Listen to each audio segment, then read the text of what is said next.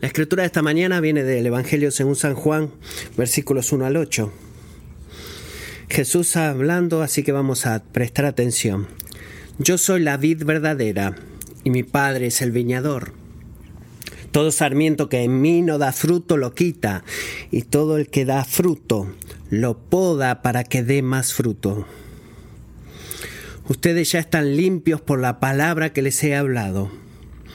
Permanezcan en mí y yo en ustedes.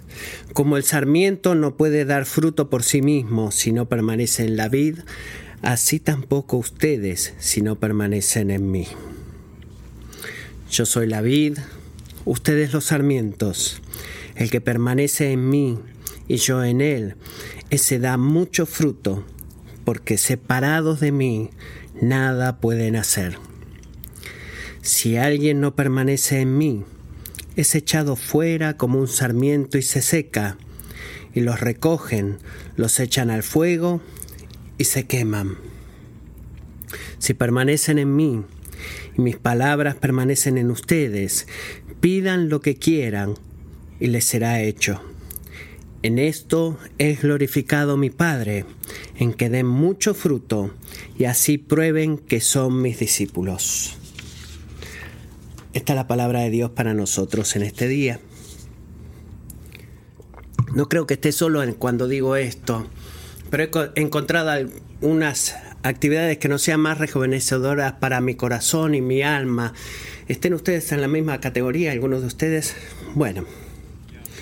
Bueno, sí, es Solo las damas levantan sus manos y eso me preocupa. Kevin, gracias, gracias porque tú también lo estás haciendo. Es como decir, ay, bueno, Williams, ¿qué está pasando acá? Hay algo acerca de cultivar cosas vivas para belleza y sostén que es muy satisfactorio en mi alma, que es la jardinería, le está hablando. Y no me importa cuánta tierra o sudor o mosquitos estén involucrados. Verdaderamente no me importa. En algunas maneras, eh, cuanto más complicado es el proceso y más sucio, más reconfortante es para mí. Y solamente eh, el poder ver el fruto que viene de un jardín es lo que me reconforta y esa es mi experiencia distintiva en el lado norte de mi casa. Por los últimos nueve años ha sido eso. Así que para poder eh, tener su misericordia hacia mí, déjeme contarle lo que pasa. La primera línea de plantas que he plantado estuvo seca por un tiempo hasta que aparecieron todas las raíces y después mi árbol de seis pies cayó sobre eso por una tormenta. Y esa línea tan hermosa que había de, de lilas azules que debían producir un montón de fresas rojas y me salió caro ese, ese arbolito, esas, esas semillas. Pero luego lo que pasó, una combinación, creo, por lo menos de, de una fuente de agua eh, bajo tierra y un hongo misterioso que no lo pude sacar. Este, todo eso hizo que mis cerezas estuvieran todas muertas y desaparecieron.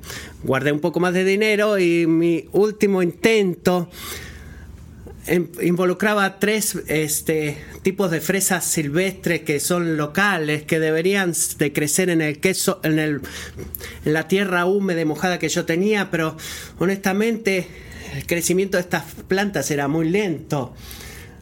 Y también mi deseo de seguir siendo jardinero y me encontré en que en varias experiencias de que si eres jardinero no son más frustrantes de que invertir dinero en plantas porque son caras, ¿verdad? Y luego no dan fruto. No hacen lo que están supuestos a hacer, no crecen. ¿Por qué no están dando fruto? Es, es algo místico. Bueno, yo te diría que podemos tener el mismo tipo de experiencia como cristianos. La misma experiencia. Quizás comienza lo suficientemente bien, eh, tienes el momento espiritual, una temporada, en un tiempo en el cual estás apasionado por la misericordia de Dios, emocionado de seguir a Jesús, estás consciente de su cercanía, agradecido por Dios, pero mientras los meses y años pasan, no estás creciendo, verdaderamente no creces. Hay algo muy precioso pero muy pequeño fruto espiritual. No hay pasión por la gloria de Dios. No hay afecto por el Salvador. Es no hay ninguna evidencia en tu vida de que tú eres diferente del mundo a tu alrededor si sos honesto. Entonces, ¿qué sucede? ¿Cuál es el problema en todo esto? ¿Por qué no estás creciendo? Bueno, la falta de fruto puede ser inexplicable para un jardinero. Ciertamente lo ha sido para mí. Pero la falta de fruto espiritual no es inexplicable para un cristiano. El camino de, la, de ser fructíferos espiritualmente no es un misterio, es conocido. Es claro, porque Jesús lo ha hecho conocido y claro, y se resume por una sola palabra que se muestra siete veces en los ocho versículos que hemos leído, y esta es la palabra, permanecer. Permanecer. Nos dice que permanezcamos en Él. Permanecer en Cristo. Una vida de total dependencia y comunión con Jesús es el único camino de vida y fruto espiritual. No existe otro. En Juan capítulo 15, los versículos que acabamos de leer es parte de un cuerpo más largo de enseñanza de Jesús conocida como eh, el, de estar, eh, el decirles, bueno, les doy, la, les doy la despedida, ya más tiempo no voy a estar físicamente con ustedes y entonces está ocupado dándole a sus discípulos cuidadosa guía de cómo deben vivir hasta el día que Él vuelva. Él sabe que hasta que Él retorne, vamos a seguir viviendo en un mundo quebrantado, lleno de problemas eh, dentro y fuera de nosotros. Por eso nos da una respuesta a esta pregunta esencial en ese tipo de mundo en donde los problemas dentro y fuera de nosotros hay, es cómo voy a crecer espiritualmente. Esa es la pregunta. Cuando me vaya, amigos, ¿cómo ustedes van a seguir creciendo espiritualmente? ¿Cómo ustedes van a crecer espiritualmente cristianos? Bueno, dos cosas que debemos entender y la primera es esta, dos puntos en esta mañana. Punto número uno, la fecundidad espiritual es de gran importancia para Dios. Quizás pensabas que iba a empezar diciendo, bueno, dame algunos datos o pistas. Bueno, esta es la primera. Debemos recordar qué tan importante es esto. La fecundidad espiritual. Hay siete yo soy que dice el Evangelio de Juan. Y cada una de esas es la forma de Juan de revelar algo verdadero acerca de la identidad de Jesús, de quién es Él. Y la séptima, la final, aparece en Juan capítulo 15, versículo 1, donde él dice, yo soy la vid verdadera. En el Antiguo Testamento, el Señor repetidamente se refiere a su pueblo Israel como la vid de su plantación. En los salmos que leyó Serena en esta mañana, Salmo 88, leímos que dice, tú removiste una vid de Egipto, expulsaste las naciones y plantaste la, la vid, hablando de Israel. ¿Qué dice? Como un jardinero maestro, ¿qué hizo? Él trasplantó y sacó al, pueblo judío de la esclavitud en Egipto, los nutrió con, la, con el agua de su palabra y los puso en una tierra rica, un lugar fructífero en el cual pueden crecer para su gloria como su pueblo en su lugar bajo su reinado. Su viña. Pero Israel no hizo lo que estaba supuesto a hacer. Lo hacemos nosotros. Él no se sometió a la autoridad de Dios, no se sometió, eh, los, jardineros, perdón, los profetas lo llamaban una y otra vez que eran este, una viña silvestre. Por Isaías 5.7 dice, ciertamente la viña del Señor de los ejércitos en la casa de Israel y los hombres de Judá su plantío delicioso. Él esperaba equidad, pero hubo derramamiento de sangre, justicia, pero hubo clamor. Y la consecuencia de el, hacer esto de Israel eran verdaderamente dolorosas. El Samuel, Salmo 80 se lamenta de eso y ese salmo termina, quizás lo has visto cuando me leyó Serena esta mañana, con una expresión de confiada esperanza en alguien llamado el Hijo del Hombre. Versículo 17, sea tu mano sobre el hombre de tu diestra, sobre el Hijo de hombre que para ti fortaleciste, entonces no nos apartaremos de ti, avívanos e invocaremos tu nombre. ¿Quién es el Hijo del Hombre en el Salmo 80? Es Jesús. El Hijo de Dios que, que se hizo carne para convertirse en el Hijo del Hombre. ¿Por qué? Para poder hacer por Israel lo que Israel por sí mismo no podía hacer nunca caminar en obediencia fiel a Yahweh. Y al hacer eso, ¿en qué se convirtió Jesús? Se convirtió en el verdadero Israel no un reemplazo de Israel, sino en el cumplimiento de todo lo que él representa en, los propósitos de Dios. Se convirtió en el Hijo fiel, quien libremente dio las bendiciones espirituales que Él ganó a todo aquel que clama su nombre, comenzando con un nuevo corazón y un nuevo espíritu, que es que puede hacer que perseveremos en la obediencia de la fe. Si tú clamas a su nombre, el nombre de Jesús, clamas a Él para que te haga justo delante de Dios. Escucha, Jesús no te va a dar una tarjeta para que vete al infierno y sigue caminando. Él no hace eso.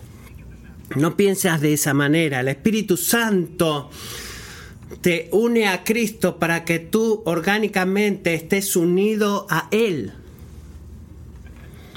como una rama en una viña o en un árbol que es unido a la viña o al árbol principal. Mira versículo 5, Juan 15. Él dice, yo soy la viña, ustedes son los sarmientos, eso es lo que nos hace a nosotros, las ramas.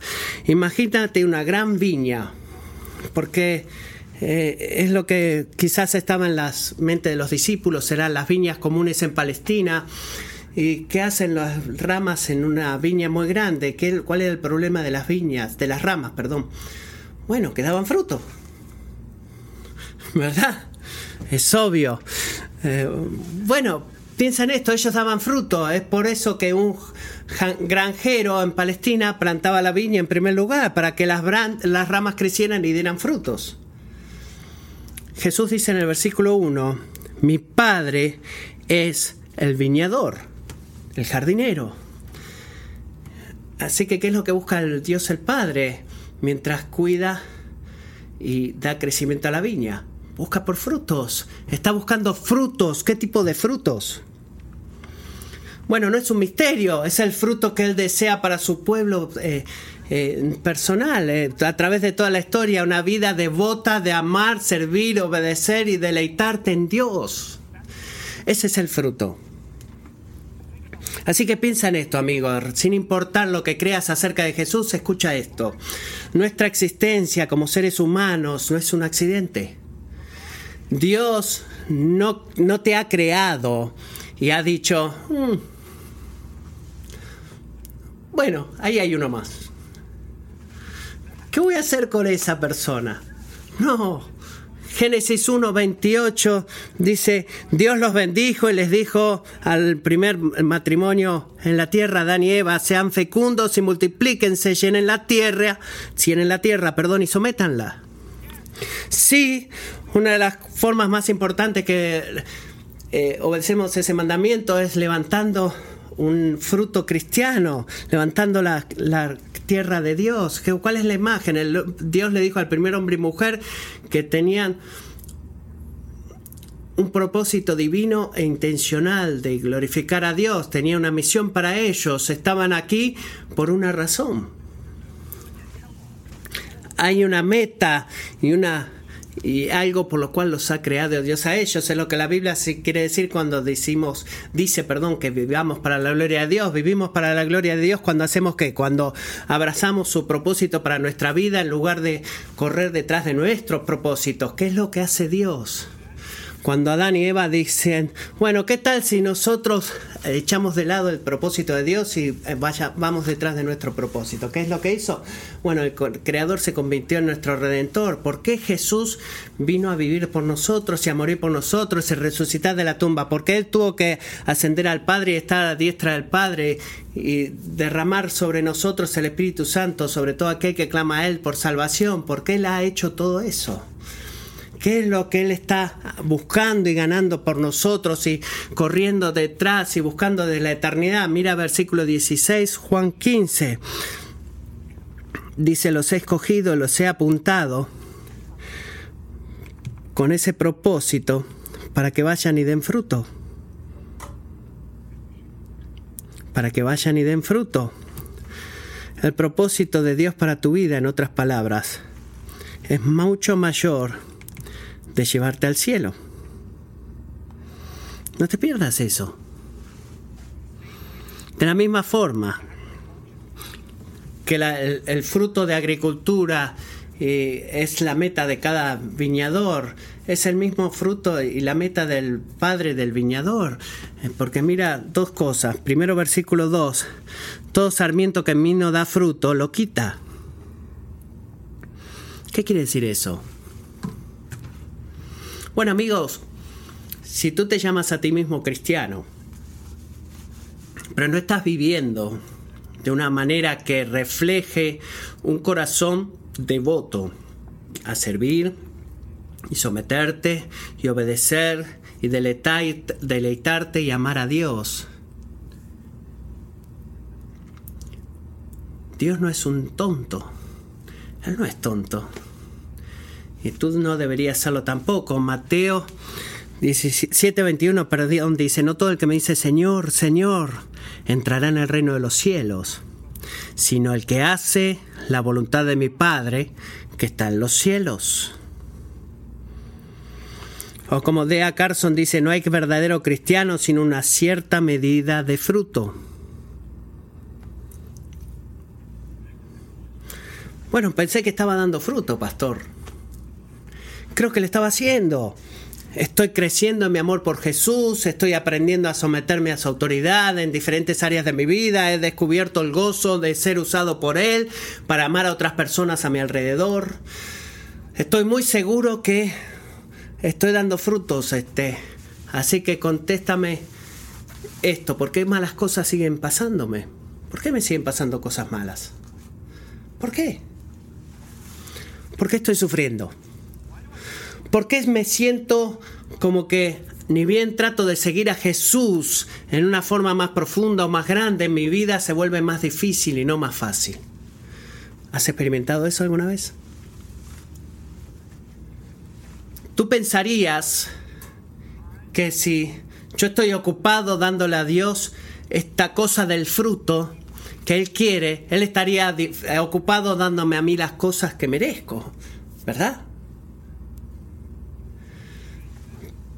Pensarías que Dios me recompensaría por hacer lo que Él quiere que yo haga, en lugar de castigarme, haciendo mi vida más difícil. ¿Qué pasa con eso? Miremos de vuelta al versículo 2, porque hay una segunda cosa que el viñador hace. Eh, todo el que da fruto lo poda para que dé más fruto. Santiago 1, verso 2 dice, tengan que nos cuenta a todos nosotros cuando tenemos, cuando tengan por sumo gozo, hermanos míos, cuando se hallen en diversas pruebas, sabiendo que la prueba de su fe produce paciencia y que la paciencia tenga su perfecto resultado para que sean perfectos y completos sin que nada les falte. Hebreos 12:11, al presente ninguna disciplina parece ser causa de gozo, sino de tristeza. Y el pueblo de Dios dice, amén. Sin embargo, a los que han, que a los que han sido ejercitados por medio de ella después les da fruto apacible de justicia. Él está este, podándonos y dice cristiano la idea de que si hacemos las cosas bien para Dios, recibiremos cosas buenas de Dios. Es errada en varios niveles. Está errada, escucha. Refleja un espíritu legalista de que las cosas que las que podemos eh, que, nos creemos capaces de ganarnos cosas buenas de, de, parte de Dios, muestra la arrogancia de que ni bien sabemos lo que es bueno, mejor de lo que Dios lo sabe. Nos creemos eso, que sabemos lo que es bueno mejor que Dios lo sabe. ¿Qué es lo que creemos que es bueno para nosotros? Que vamos a hacer, vamos a confesarnos una buena vida, que mis padres me dejen hacer lo que quiero hacer, que podamos eh, dejar de tener todas las reglas y regulaciones de la casa y tener una vida libre, llena de libertad, ¿verdad? Pero ¿qué es lo que dice Dios que es bueno? Encontrar el gozo en Jesús. Mientras nos volvemos más como Jesús, a través de las pruebas y sufrimiento que nos prepara para una vida con Jesús, como eh, el creador que Dios nos ha creado para vivir para su gloria. Eso es lo que dice Dios que es bueno. Y en ese proceso es doloroso, tanto como la poda, como a una planta se la poda. Volvamos a mi experiencia de jardinero. Las plantas no se ven muy bien luego de que han sido podadas. No se ven muy bien, en algunos casos se ven prácticamente muertas. Mis rosas en febrero, este, las tuve, ¿por qué las podé? ¿Por qué cuidadosamente las recorto para en febrero prácticamente hasta la tierra, apenas sale un, cabito de ellos. Bueno, lo hacemos ¿por qué? Porque si yo no hago eso, esto es lo que va a suceder.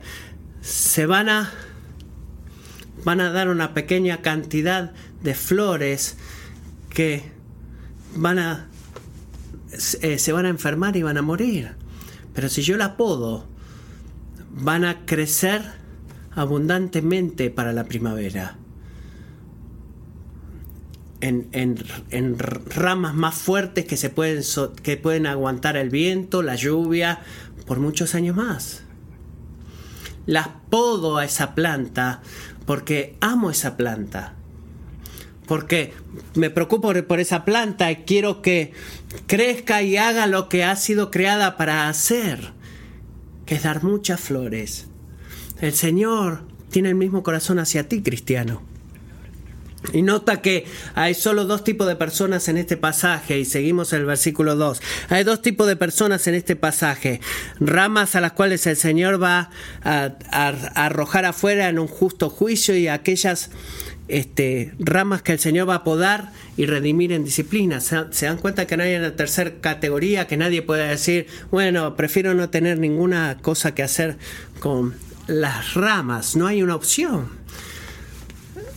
Eh, el Señor está involucrado con cada persona y sé que qué es lo que debemos hacer. No ignoremos eh, lo que, que significa dar fruto espiritual. Clama a Jesús como tu Salvador y no y no te desanimes por la actividad de poda del Señor en tu vida. Es doloroso, pero te está haciendo más fructífero en tu actividad. ¿Por qué? Porque está haciéndote más, más como Él a través del sufrimiento. ¿Por qué es tan interesado? ¿Por qué Él está tan interesado en eso? Debido porque eh, el dar fruto espiritual es muy importante para Dios. Es la primera cosa que debemos ver. Esta es la segunda. Permanecer en Cristo es la clave para la fecundidad espiritual. Ese es todo el sermón, pueden memorizar eso, ¿verdad?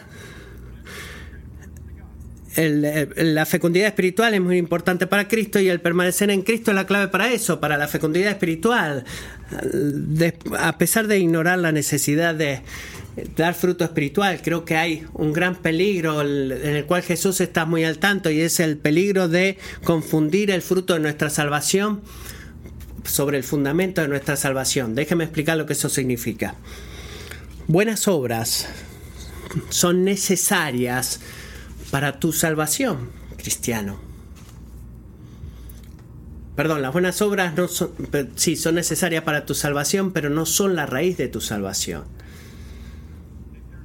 No son la razón por la cual tú has recibido eh, la sonrisa del favor de Dios, limpiándote de la culpa de tu pecado, dándote la bienvenida a la presencia de Dios como su Hijo precioso, no es y nunca será algo que ganamos por nosotros mismos. Eso es algo que Dios cumple por nosotros y Jesús hace eso claramente en el versículo 3. Miren conmigo, ustedes ya están limpios porque por, la, por todo el fruto que han dado a través de sus años en, en su vida, en su vida, no sino por la palabra que les he hablado. La palabra de Dios, el Todopoderoso. Y cuando Él habla, las cosas suceden. Es verdad. ¿Cuál es esta palabra? Que esta declaración decisiva es la declaración que Jesús habló sobre todos sus discípulos, excepto Judas Iscariote, en el versículo, en capítulo 10, 10, cuando les dice ustedes están limpios están limpios, limpios de la culpa de su pecado, a través de la fe en mí y mi sacrificio que estoy por hacer a favor de ustedes. Eso Jesús dice que ya ha sucedido, no es algo que están esperando en Juan capítulo 15 para ver qué suceda a, la luz del fruto suficiente que ellos pueden dar. No, ya lo han visto a través de la fe en Jesucristo. Y amigos, si tú has puesto tu confianza, si tú eh, descansas en, en, poder limpiarte tu pecado a través de tus obras, Jesús habla de la misma palabra sobre ti. Y su palabra siempre prevalecerá. Prevalece sobre la duda, sobre nuestros temores y prevalecerá sobre las acusaciones del maligno. Y no es un deseo divino de que un día tú estés limpio, sino que es una declaración de que ahora, debido a la sangre de Cristo, si tú has confiado en Él, eres limpio. Él está hablando esa palabra sobre tu vida, cristiano. Romanos 8.1 dice, por tanto ahora no hay condenación para los que están en Cristo Jesús. Y ahora, debido a eso, debido a que tú estás limpio, esto es lo que debes hacer.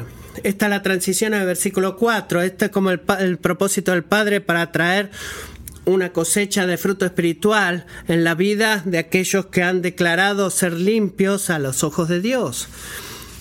Para que eso suceda, miren versículo 4, permanezcan en mí y yo en ustedes.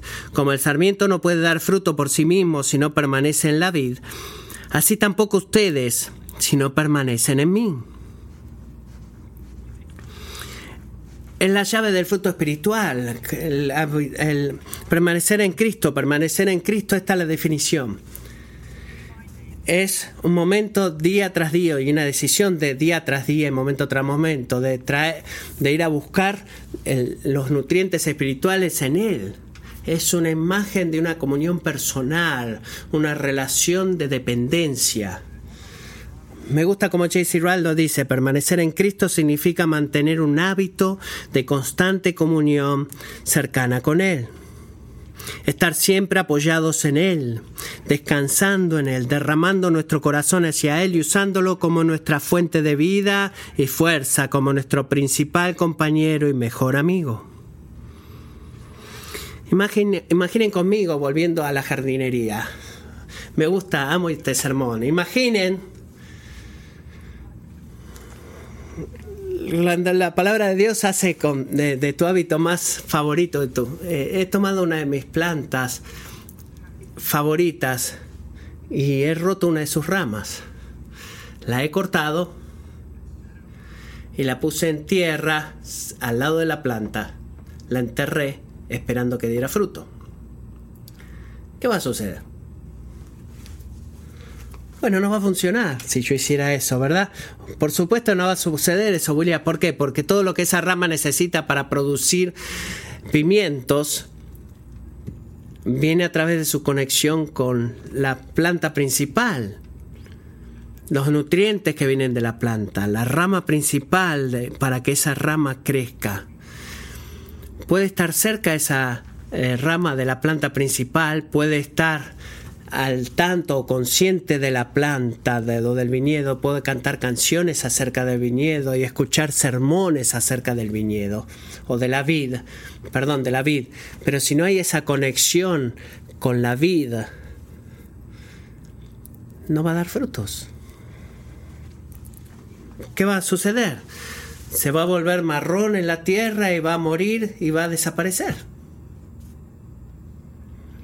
Cristiano, eso es lo que nuestra relación con Jesús es así como se ve. Dar frutos espirituales requiere tanto más de simplemente saber las cosas correctas acerca de Jesús.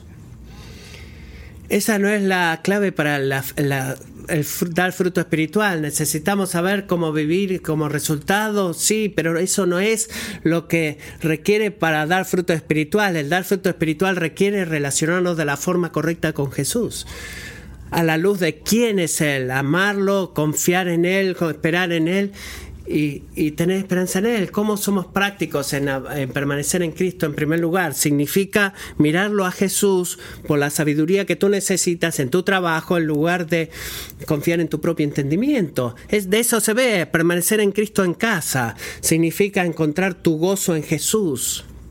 En lugar de eh, de ver cómo se comportan los niños ese día. Abundar en Cristo, en la ansiedad, significa mirarlo a Él por confort, para, en el confort de Jesús, en lugar de escapar y dejar tus tristezas en una combinación de entretenimiento, comida, películas o incluso las drogas legales. Abundar en eh, permanecer en Cristo cuando pecamos contra Él significa clamar a Él como aquel que vindifica, vindifica nuestras almas en lugar de tratar de vindificarnos nosotros. Cuando se trata de relacionarnos con otros, es ver que Él es suficiente para cubrir todos nuestros pecados, sin importar qué oscuros o profundos sean, en lugar de correr con nuestras cabezas este, eh, eh, caídas tratando de hacer actos de penitencia y clamando. Eh, ciertamente el permanecer en Cristo vivir una, es vivir una vida centralizada en el Evangelio con la plenitud de quién es Jesús y las riquezas espirituales que hay debido a su obra salvadora que forman y dan, dan eh, forma, perdón por la redundancia, en lo que somos nosotros y en cada situación que vivimos y nos hace parecer más a Cristo. De eso significa cuando permanecemos en Él y Él permanece en nosotros, es cuando damos mucho fruto. déjenme darles dos ejemplos de la vida real. Primero esta de mí mismo. Yo lucho, o he luchado por muchos años con ser paciente con mis hijos. Amo a mis hijos, pero es difícil muchas veces para mí ser paciente con mis hijos. Y hay muchos momentos en los cuales se me da la oportunidad de, de crianza y firmes recursos para ser paciente. En algunos momentos salgo del cuarto porque eh, hay, hay una ira y estoy hirviendo dentro de mí. Y por la gracia de Dios, creo, he madurado un poquito en lo que es la paciencia en los últimos meses. Al menos uno de mis hijos, eh, con tanta gracia, me ha motivado y me ha dicho, papá, creo que estás creciendo lo que es la paciencia. Y cuando escuchas eso, lo que estás diciendo, bueno, ¿y qué dirá? ¿Acaso no he, no he, sido siempre paciente? Y él me dice, creo que has crecido lo que es la paciencia.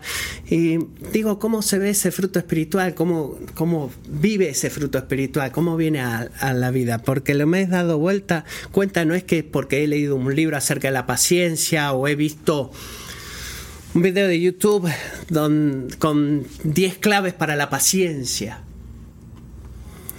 ¿Sabes cómo he crecido en lo que es la paciencia un poquito? Funciona de esta manera. Sucede mientras el Espíritu me ayuda a permanecer en Cristo.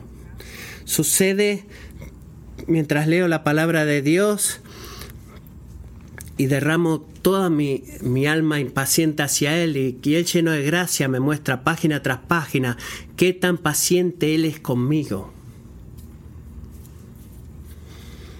Y, y mientras eso sucede, adivina qué. Lentamente comienzo a convertirme en alguien más paciente con mis hijos. ¿Por qué? Porque estoy enfocado completamente en lo que es mi paciencia. No, porque estoy aprendiendo a permanecer en Cristo. Este es otro ejemplo. Josh Kruger recientemente compartió este testimonio conmigo y estoy oficialmente autorizado a compartirlo con ustedes. Por muchos años amé a, Karen eh, de forma inefectiva y eso, bueno, vamos a dejarlo ahí, amigo mío. Y esto es porque amarla a ella era como una obligación para mí los esposos guían a sus esposas, dan su vida por sus esposas. Esas son las cosas que he escuchado en conferencias y de libros y en la Biblia y se ha convertido en una carga muy dura para mí porque me sentía muy inadecuado para poder cumplir esas cosas. ¿Te puedes relacionar con eso? Eh, que cuando Dios te pide que hagas algo te sientes muy inadecuado. Bueno, 6, 7 años atrás algo ha cambiado. Dios comenzó a revelar más de quién es Él a mí. Y he comenzado a amar a Jesús más. Y una cosa que ha sucedido como resultado fue que eh, inesperadamente el guiar y amar a Karen eh, dio un giro de 180 grados de lo que era una obligación a un deleite, no que lo hago ahora de forma perfecta, pero gracias a Dios ese peso de mis hombros ha salido y mi amor por mi esposa se ha convertido en un gozo. ¿Por qué quiero leerles esto a ustedes? Porque ilustra algo de que Josh no ha producido el fruto espiritual de amar a Karen, enfocándose en amar a Karen cómo él produjo el fruto espiritual de amar a Karen. Eh, él creció en eso cuando se enfocó en amar a Dios y permanecer en Jesús. ¿Por qué? Porque cuando eh, permanecemos en Cristo, esto es lo que sucede. Damos frutos espirituales. Así que, ¿cómo, hago, cómo lo hago, pastor? Debemos finalizar con esto. ¿Cómo puedo permanecer en Cristo? Esto es tan importante. Bueno, se puede sentir muy misterioso y alusivo, pero no es el caso para nada. Es muy práctico, en verdad. No está más allá de ti, sino que está cerca de ti. Mira versículo 7. Si permanecen en mí, dice Jesús, y mis palabras permanecen en ustedes, pidan lo que quieran y les será hecho. Él está conectando tres cosas en este versículo. ¿Cuáles son? Permanecer en Cristo, permanecer en la palabra de Dios y, una, y un estilo de vida de, de oración. ¿Por qué Jesús conecta estas tres cosas? ¿Por qué están conectadas? Bueno, escuchen, ¿por qué? Porque permanecemos en Cristo y Él en nosotros a través del poder de su palabra. Es así como sucede. Si tú quieres permanecer en Cristo, en otras palabras, no esperes que eso suceda o golpéate la cabeza. No, agarra tu Biblia y comienza a leerla. Deja que la palabra de Cristo habite en ti ricamente. Léela, medita, estudiala, memoriza la palabra de Dios. ¿Por qué? Porque es así como permanecemos en Él y Él en nosotros. ¿Cómo sucede mientras nos volvemos más bajo la influencia de Jesús a través del poder de su palabra y lo que pensamos y sentimos y hacemos y Dios habla a través de su palabra a nosotros y adivina qué sucede mientras habla a nosotros qué, qué más sucede aprendemos cómo hablarle a Él, cómo hablarle a Él, cómo derramar nuestros corazones a Él en oración. Aprendemos a decir, ayúdame Dios, ayúdame Dios. con mayor fidelidad y diligencia, si, si hay alguna actividad que tenga rivalidad con la con la oración que eh, habla de lo que es la esencia de habitar en Él y miren que la oración está conectada con la palabra, mientras dejamos que la palabra de Dios habita en nosotros y oramos con fe, ¿sabes lo que sucede? Tus deseos van a comenzar a alinearse con los deseos de Dios. Lo que tú quieres de verdad va... Eh, en mayor medida a estar de acuerdo con lo que Dios quiere, porque Dios a través de su palabra me va a moldear lo que tú quieres y lo que tú quieres, lo que Dios quiere, adivina qué va a pasar entonces. Tú te eh, empiezas a pedir lo que Dios quiere y cuando tú pides lo que Dios quiere, adivina qué, qué te contesta Dios. Sí. ¿Tiene sentido eso? necesitamos hacer un, recuadro acá en la, precisa, en la pizarra. No. Si tenemos comunión con Dios a través de meditar en su palabra y oración, si, eh, si no hacemos eso, te preguntas por qué no da fruto espiritual. Escucha el problema. Escucha esto, el problema no es en última instancia de que no estamos leyendo la Biblia y, orando. ¿Por qué el pastor siempre dice que debo leer mi Biblia y orar? ¿No hay algo nuevo? No es en última instancia ese el problema. ¿Cuál es el problema?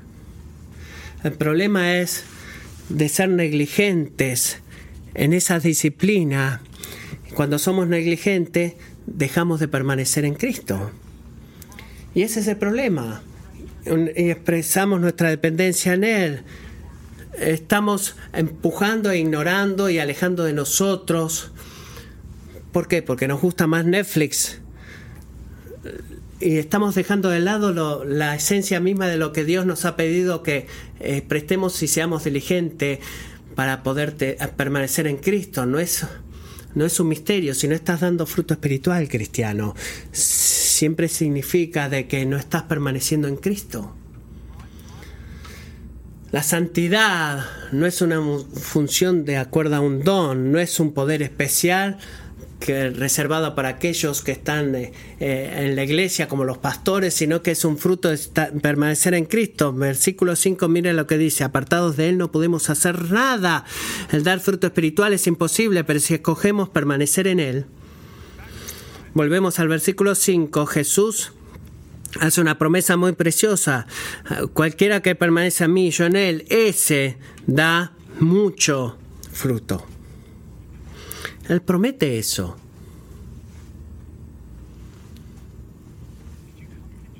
¿Has venido a Jesús eh, en el último tiempo en tu vida? Dios lo sabe. ¿Has aparecido o llegado a la iglesia con montañas de problemas y de cosas y de necedades en tu vida, Dios lo sabe. Cuando tú pasas tiempo con otros cristianos, o quizás todo el tiempo estás tentado a pensar, yo nunca, nunca voy a ser santo fructífero o maduro como esa persona.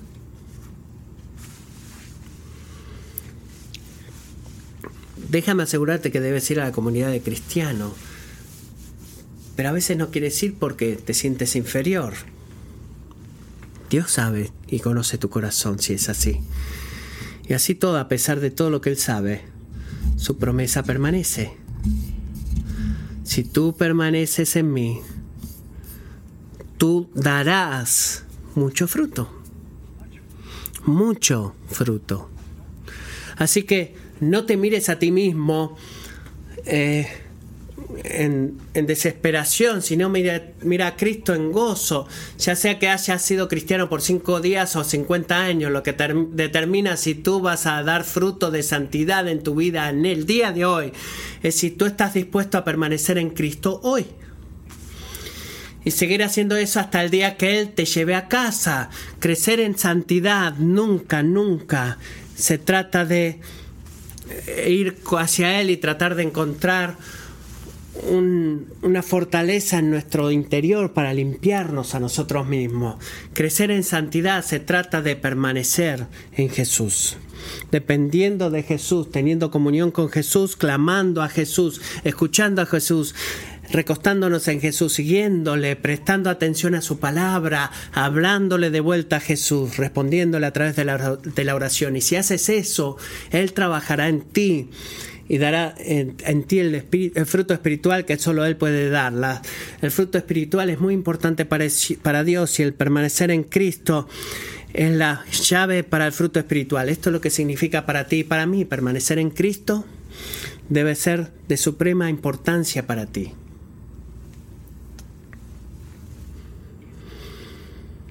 ¿Ese es el caso, amigo?